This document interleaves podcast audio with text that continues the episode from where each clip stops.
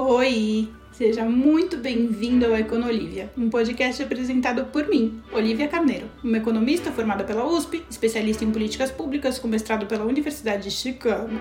Mas, cara, nem esquenta, que o papo é leve e descontraído. Eu trago tudo o que eu aprendi com os meus professores ganhadores de Nobel para a gente debater as notícias mais relevantes enfim, formar nossa opinião baseado em dados, baseado na ciência. Esse é um podcast totalmente interativo. De segunda a sexta, eu te espero ao vivo para você fazer a sua pergunta, para a gente debater, enfim, do jeito que você quiser participar, vai ser muito bem-vindo. Te espero lá.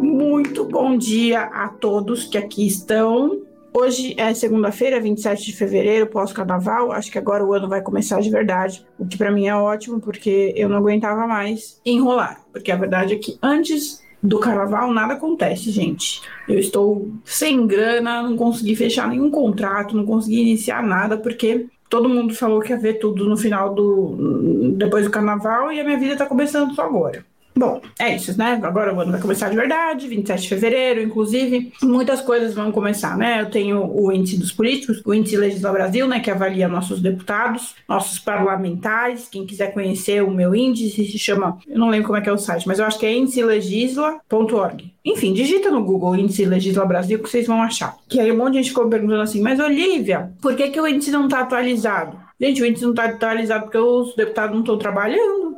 Simples assim. O que, que eu vou avaliar? Eles não fizeram nada, literalmente, eles não fizeram nada esse ano ainda. Então, o índice ele é atualizado em tempo real. Só que o índice sendo atualizado em tempo real precisa haver produtividade, né? Porque a gente avalia o que os parlamentares de fato fazem. Se eles não fizeram nada, não tem absolutamente nada para nós avaliarmos. Legal, né? Pois bem, é, então eu acredito eu que agora, em março, provavelmente, né? Que começa em breve, graças a Deus, os parlamentares vão começar a trabalhar e a gente vai começar a ter coisa para avaliar no índice dos políticos e coisas para comentar aqui com vocês sobre atividade parlamentar dentro da avaliação técnica que eu me proponho a fazer. Já falei algumas vezes para vocês que eu acho o ranking dos políticos uma bosta, foi por isso que eu criei o índice, o índice Legisla Brasil, justamente para a gente avaliar de maneira técnica e não ideológica a produtividade dos nossos parlamentares. Óbvio que a avaliação ideológica também é importante, afinal de contas, a gente né, tem que se questionar quais são as morais e os valores que a gente quer como sociedade construir, mas isso não é uma coisa que a gente pode dar nota, porque é muito pessoal. Ah, eu gosto dessa proposta, ou eu não gosto dessa proposta, eu gosto dessa postura ou eu não gosto dessa postura. Agora, de maneira pragmática, a pessoa nessa proposta fez alguma coisa ou só fez vídeo no YouTube falando que gostava disso? Ou de fato implementou algum projeto que encaminha para essa direção? De fato questionou algum projeto do governo federal, do ministério ou do presidente que é, ia contra essa proposta? O que, que de fato essa pessoa, esse parlamentar fez ou deixou de fazer? É isso que a gente tem que avaliar. Claro, não estou falando que não precisa de ideologia. Você quer ter ideologia? Tenha. Isso é um problema, uma alegria sua. O que não, não deveríamos ter é isso de, de só avaliar ideologicamente, né? A gente tem que avaliar em outras perspectivas também. Gente, vamos para os assuntos do dia. Hoje eu vou comentar algumas notícias, algumas manchetes do jornal. Enfim, vou fazer uma análise. Hoje é um dia mais de análise econômica mesmo, porque segunda-feira geralmente é um dia que a gente reflete mesmo nos, no que a gente espera para a semana, o que a gente espera da economia tal. Segunda-feira é um dia muito. Para economista, a gente tem o hábito de, na segunda-feira, ser o dia que a gente vai pensar a semana, sabe? É um, é um hábito do cenário econômico, acho que do mundo inteiro, porque no mundo inteiro, segunda-feira é um dia que sai muitos relatórios e a gente fica refletindo, né? Que esse relatório significa ou deixou de significar. Mas antes eu vou passar aqui pelas manchetes, porque tem algumas coisas que eu sei que vocês vão pedir para comentar, que tá no noticiário, que eu acho que vale a pena puxar. Na manchete do Estadão, nesse momento, é Lula analisa a volta parcial de tributos sobre combustíveis em meio termo, entre aspas, entre Haddad e PT. O presidente está reunido com Haddad, Rui Costa e Jean Paul, Jean Paul da Petrobras, e deve bater o martelo ainda hoje sobre a desoneração. Qual que é essa questão da desoneração dos tributos que o Lula está discutindo? Lá atrás, quando o Bolsonaro ainda era presidente, a gente estava vivendo aquela inflação galopante e os preços dos combustíveis, principalmente por causa da guerra é, da, Rússia com a da, da Rússia com a Ucrânia, é, os preços dos combustíveis dispararam e aí teve toda aquela discussão e o Bolsonaro decidiu desonerar, ou seja, tirar os tributos, tirar a carga tributária dos estados em relação aos tributos. E aí é, a parte que né, o Estado é, precisa redirecionar para a União e assim os estados não precisariam cobrar um tributo que ele tinha que cobrar, porque, em teoria, esse tributo era cobrado para justamente o Estado pagar a União sobre os combustíveis. E aí, assim, muitos governadores tiraram né, o, o tributo de, do combustível e assim o, o, preço do combustível caiu bastante, deu uma segurada na, na alta da inflação e principalmente na, né, na vida dos caminhoneiros e, enfim, de quem usa bastante o transporte diretamente, né? Além, a gente usa, mesmo se você não dirigir, você usa indiretamente, porque afinal de contas o alimento que chega na sua cidade chega através de alguma coisa que usou combustível. Por mais que você diretamente não use combustível, porque eu não dirijo, não conduzo, não pego condução, então não, não, não ligo para combustível, tudo bem. Mas os bens que chegam na sua casa chegam através de alguma coisa que foi transportada usando combustível. Então, indiretamente, você está, assim, sendo afetado por essa política de desoneração dos tributos. Só que a gente não consegue, a gente não tem é, manobra fiscal de autonomia suficiente para a gente viver com isso por muito mais tempo. Né? O, a União precisa arrecadar esse tributo de algum lugar esse imposto precisa vir de algum lugar para cobrir algumas contas que a gente tem como a gente tem que pagar, que o governo federal tem que pagar. Então, ele precisa arrecadar hoje no nosso sistema tributário. O governo precisa tirar o dinheiro de, algum, de alguns tributos que ele colhe para pagar algumas coisas que ele investe. Então, essa é a discussão, né? Se esse é o momento da gente partir para isso ou se ainda dá para a gente segurar mais um tempo. E se, se der para a gente segurar mais um tempo, a gente precisa, é o momento disso, é, devemos, não devemos, qual que é a solução? E aí eles estão aí nesse impasse sobre o meio termo, né? A alternativa defendida por ministros palacianos na disputa entre o partido e Haddad acerca alternativa é defendida por ministros, palaci ministros palacianos. Nossa, por que colocar essa palavra palacianos, gente? É, na disputa entre partido e Haddad acerca da desoneração da gasolina e do álcool que acaba amanhã. E aí, qual que é a alternativa, né? Encontrar um meio termo, então desonerar parcialmente ou dane-se, pode cortar aí o tributo, continuar que a gente vai arcar com as contas, né? Em manifestações públicas, o partido e líderes da legenda no Congresso fizeram um coro contra a retomada da cobrança dos impostos federais. É, e aí ele, eles falam assim: essa não é a posição, a posição da equipe econômica liderada por Haddad, que defende a reoneração. A decisão precisa ser tomada até amanhã, dia 28, quando termina o prazo da isenção do PIS/COFINS para gasolina e álcool. A prorrogação dessa isenção custaria 28,8 bilhões aos cofres públicos. No fim do ano passado, Haddad brigou pelo seu fim, mas foi vencido é, pelo núcleo político. Lula prorrogou a medida por dois meses, é, logo no primeiro dia de mandato. Então, é uma decisão muito complexa, porque tem um impacto econômico muito forte, né? 28 bilhões é bastante dinheiro para os cofres públicos e tem um impacto é, político muito grande também. Então, é, e principalmente que o PT gosta de construir narrativa, então tem aí uma ala petista construindo uma narrativa de que a gente precisa continuar com a desoneração. Quando na prática o Haddad está lá, agora tem que lidar com as contas e ele olha e fala: Poxa vida, mas é difícil, né? Eu tenho que tirar o dinheiro de algum lugar. Então, a menos que tenha uma fonte alternativa desse dinheiro, fica difícil encontrar uma solução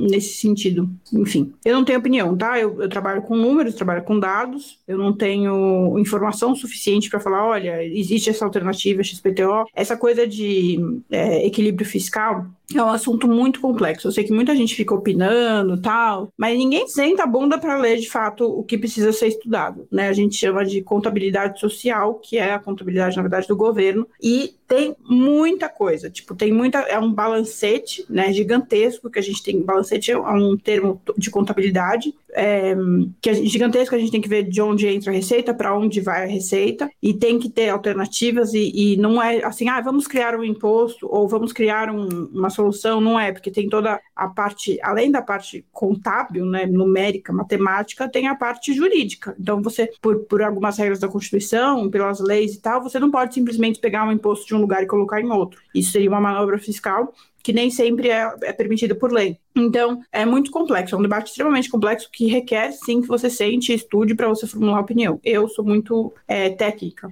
então eu não consigo formular uma opinião com base no meu achismo, principalmente sabendo, conhecendo um pouco, eu trabalhei muito pouco, mas já trabalhei com essa área, né? E eu não, não gosto de emitir opinião sem ter estudado, afim, então eu não sei te dizer se eu sou contra ou a favor, eu não sei, enfim. Vamos continuar aqui com as manchetes. Algumas das melhores armas do mundo estão agora na Ucrânia e elas podem mudar a guerra. Isso é uma matéria do New York Times, que tem parceria com o Estadão, né? Aí tá aqui na, nas manchetes do Estadão também. Ocidente cedeu armamentos no começo do conflito, insistindo que eram defensivos. Agora o tipo do equipamento entregue mudou drasticamente. Aparentemente eles estavam falando que algumas armas não eram boas e agora eles mudaram de ideia e mandaram as armas. Enfim, Estados Unidos temem que China envie drones e armas letais para a Rússia na, na guerra da Ucrânia. Imposto de renda. A Receita detalha regras para a declaração deste ano. Veja mudanças. Vacina bivalente da Covid. Qual grupo prioritário e se eu não tiver quatro, as quatro doses? O Bé falou assim, cortando diminui os ministérios que sobra dinheiro. Isso não é verdade, sabia? Porque quando você diminui o ministério, as pastas continuam existindo. Então, na verdade, o que você, você muda uma coisa basicamente de nomeação, você não muda uma coisa não econômica, entendeu? Não, não tem impacto no custo de fato de aumentar ou diminuir ministérios. Não na prática, assim, a menos que você faça realmente uma reforma que reatribua tudo, mas ninguém nunca fez, tá? Então não vai acontecer não é uma coisa fácil de ser feita e, e, enfim, não é mesmo, porque tem que negociar muita coisa, tem que enfim, é muito difícil passar, o Congresso precisa aprovar, o Senado precisa aprovar. Então não é só diminuir o número de ministérios, porque aí o custo do ministério vai para a secretaria, então não muda muita coisa, entendeu? Porque o, que, o principal custo do ministério não é só o cargo, né, das pessoas que trabalham lá. Tem essas pessoas, obviamente, né, no ministério que recebem seus salários, mas o custo maior realmente são os projetos. Então os projetos deixam de ser ministeriais e passam a ser de secretaria.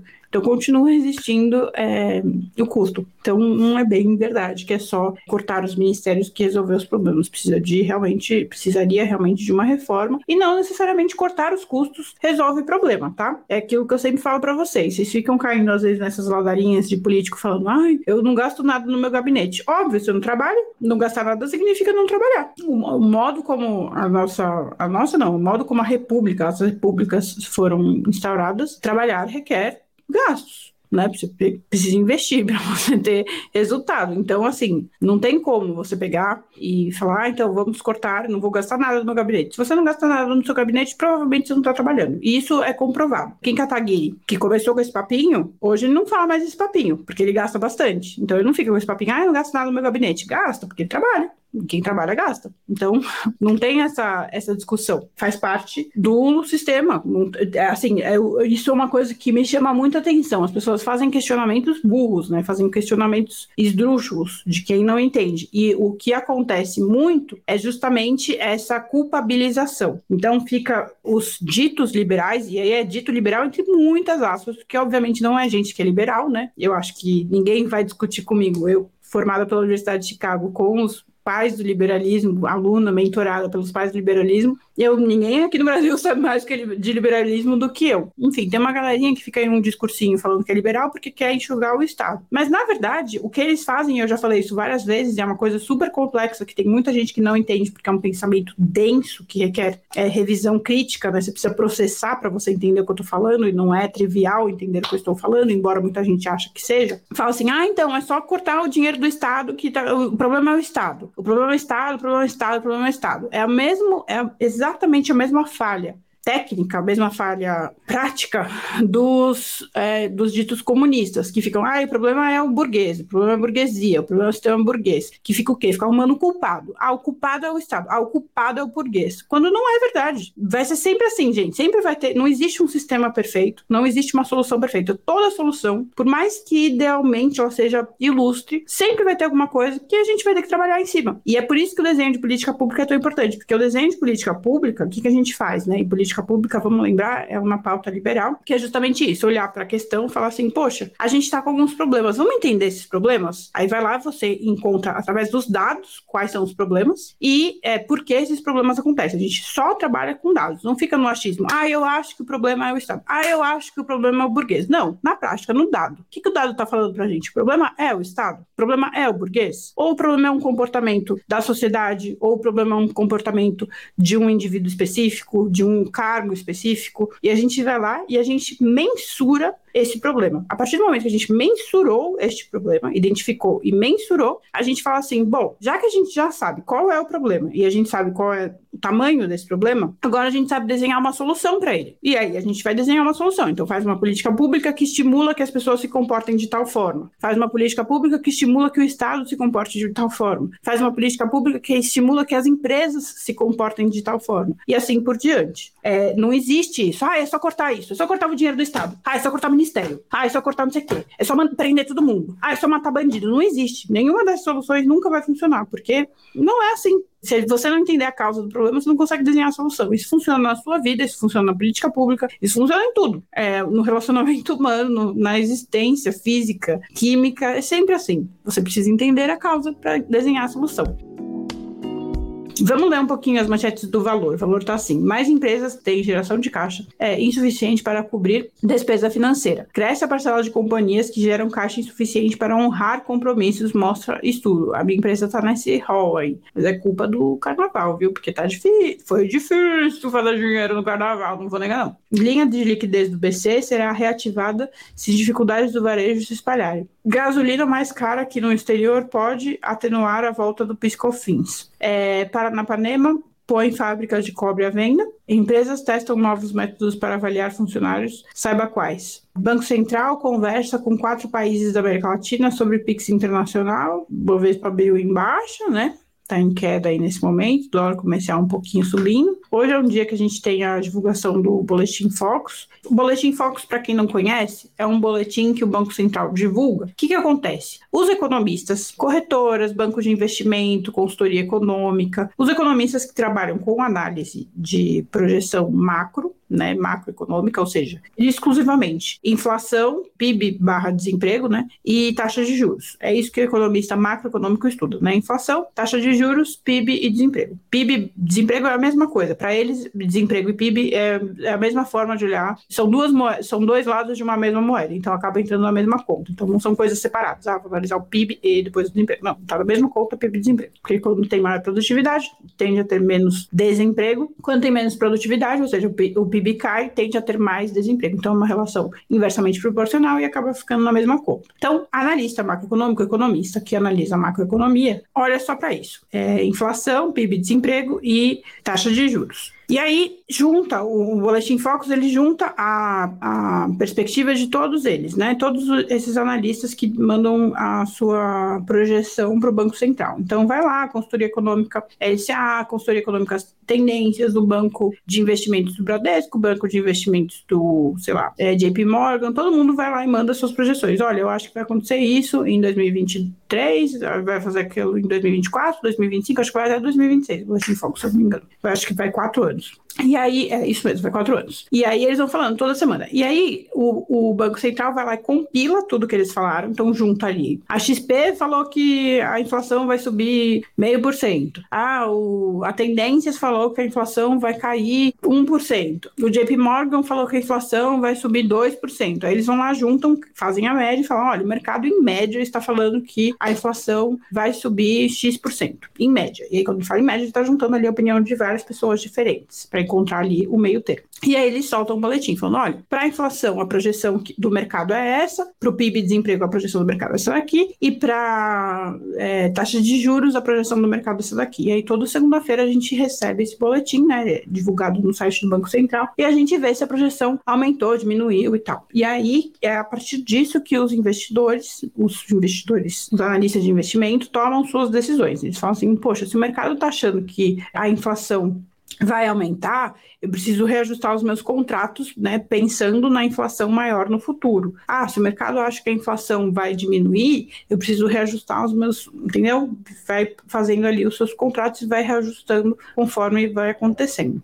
as, as alterações. Então, assim, tem, é aquilo que eu sempre falo para vocês, né? Tem gente que fica falando para mim assim: ah, Olivia, mas você mudou a sua projeção. É o trabalho do economista mudar a projeção, né? Se eu não revisasse a minha projeção, se eu começasse o ano falando assim, ah, eu acho que o PIB vai, sei lá, crescer 1%. Terminasse o ano com a mesma projeção significa que eu não avaliei nada. A gente vai reavaliando as coisas conforme elas vão acontecendo, né? Não dá para eu fazer prever o futuro considerando todas as variáveis. Eu não consigo prever se vai acontecer uma guerra, se vai ter uma pandemia, se vai, entende? Não tem como, são fatores que vão acontecendo. Se fulano vai falar tal coisa, em que vai atrapalhar o mercado ou ajudar o mercado, não sei. Se a americana vai vir aí com uma dívida cabulosa do nada, não, não tem como eu prever essas coisas. Então, toda segunda-feira Banco Central divulga o Bulletin Focus, que serve justamente para a gente saber o que, que o mercado está pensando. E aí, uma coisa que eu acho interessante da gente observar, que eu já tinha observado na semana passada, que eu li num, num relatório, e eu achei interessante de compartilhar com vocês, é que, apesar de a inflação continuar subindo, a gente continuar vendo uma alta na inflação, a gente tem uma alta na projeção da inflação, inclusive essa semana de novo houve mais uma alta na projeção dos economistas em relação à inflação, o IPCA mais especificamente.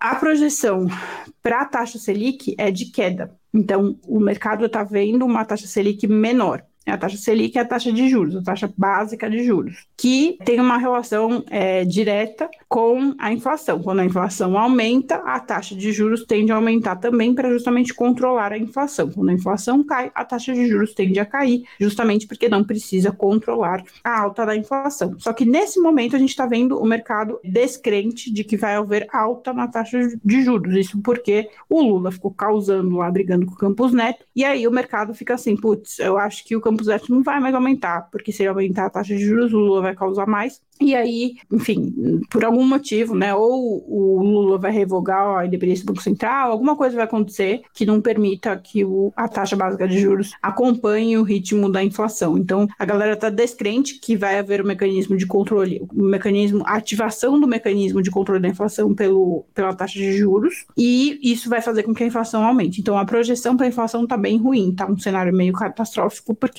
o Banco Central não vai conseguir cumprir o seu papel de justamente é, dar uma controlada na inflação, porque o, o presidente é, do, da República é, vem atrapalhando o trabalho do Banco Central. Essa é uma crença do mercado é, que a gente consegue interpretar, embora ninguém esteja falando isso abertamente assim, olha, eu acho que a inflação vai aumentar porque o Lula está atrapalhando o trabalho do Banco Central, embora não esteja isso escrito, é isso que a gente consegue interpretar dos dados. Então é interessante a gente observar por hoje isso é o que a gente tinha para conversar. Foi bom conversar com vocês. Amanhã eu tô de volta. Amanhã, se Deus quiser, eu começo mais cedo. Gente, tá muito difícil começar cedo e não é por eu não acordo ou qualquer coisa assim, é porque sempre acontece alguma coisa de manhã, pelo amor de Deus. Tudo acontece de manhã nessa vida. Nunca vi. Tudo acontece de manhã. As pessoas não podem esperar até a tarde para me vir com um chabu para eu resolver. E tá muito difícil começar de manhã cedo, mas eu quero sim continuar na meta de começar cedo, porque é melhor, né? Começar o dia já eliminando a, a parte da análise do dia. Tá bom? Foi ótimo falar com vocês. Espero encontrar com vocês amanhã cedo. E é isso aí. Muito obrigada a todos. Quem está escutando pelo Spotify, por favor, compartilha. Quero voltar pro top 10 do Spotify. E quem está é, vendo no TikTok, no YouTube, em outros lugares, também compartilha e volta amanhã. Tá bom? Beijos. Até.